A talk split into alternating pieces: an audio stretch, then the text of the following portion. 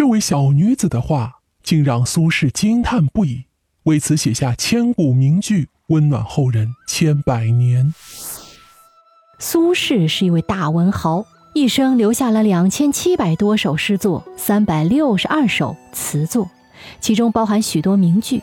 有些名句我们耳熟能详，在时间的酿造下，更是流传千古。这样一位大文豪，会为哪位小女子感到惊叹呢？他被惊叹的这句话又是什么呢？先来揭秘一下。这句话是：“此心安处是吾乡。”一直以来，这句词以其豁达淡然的心态，抚慰着许多人的心灵。那么，这句词和这位女子有什么关系？苏轼又是在什么样的情况下写下这首词的呢？接下来，我就来为大家。详细的说说。《定风波》，南海归赠王定国玉娘。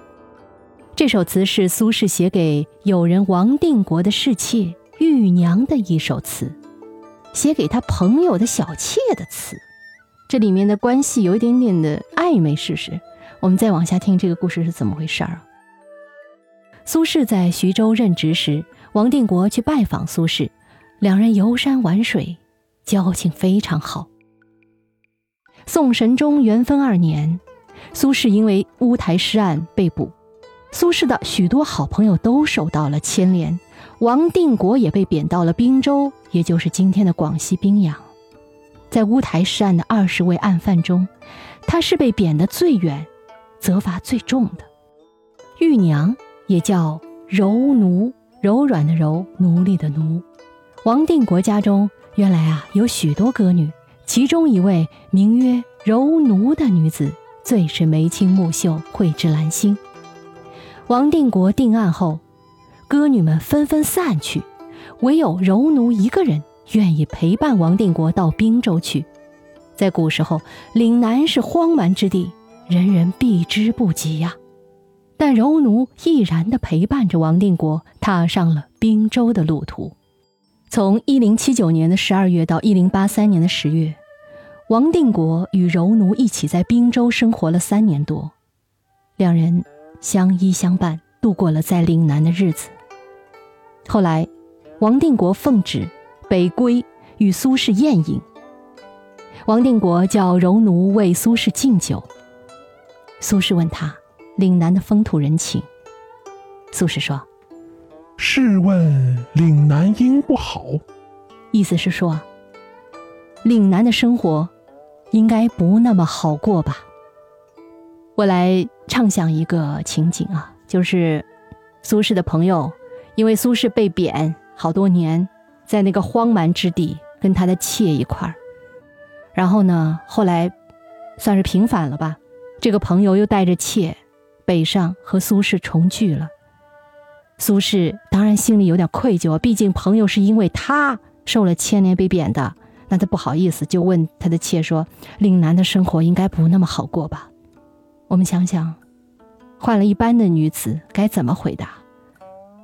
可能一般的女子都不敢作答，毕竟苏轼是当年的朝廷上非常重要的人物，又是词坛的王者一般的人物，一般的小女子哪敢接茬儿？是不是？要换了我，肯定就愣那儿，不知道该怎么说。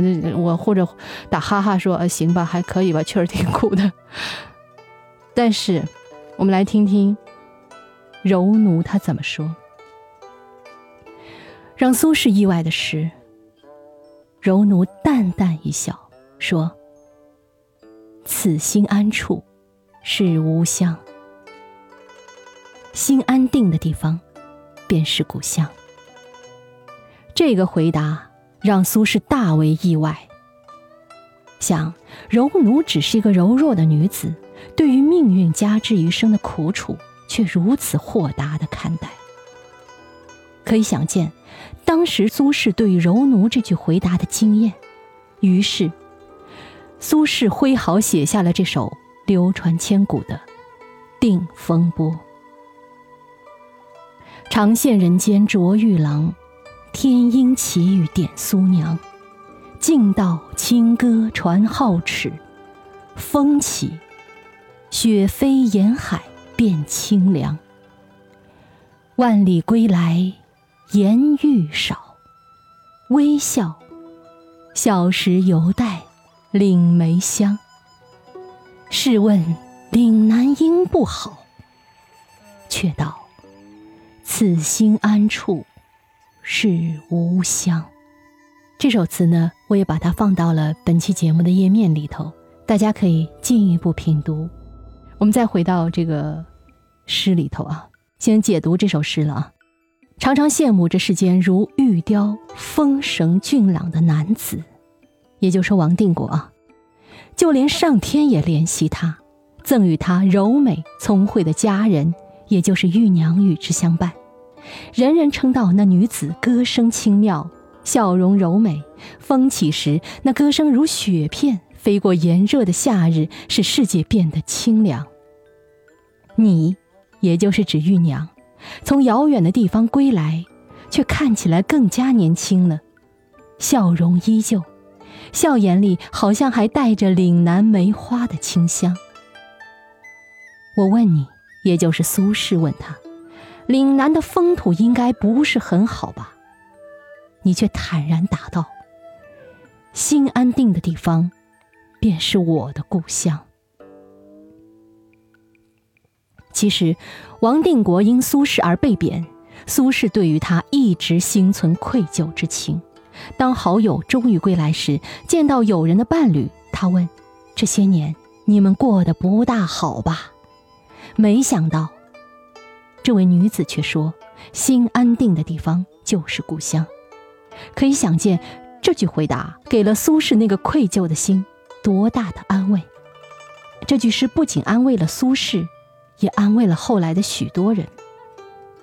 当人们身处逆境时，面对着命运加诸在身上的苦楚或苦难时，能够坦然豁达的去面对，那是一种人生的智慧，是阅尽千帆不屈从于命运而珍惜心里最宝贵情感的坚持。谢谢柔奴那个微笑淡然的女子，安慰了苏轼，也谢谢苏轼，他用诗句。安慰了后来的人。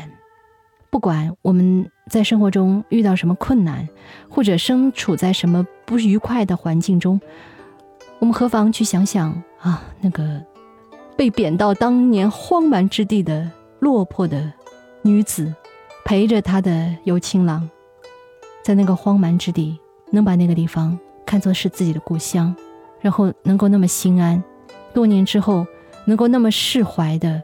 去跟牵连他的人说这番话，真是太豁达了。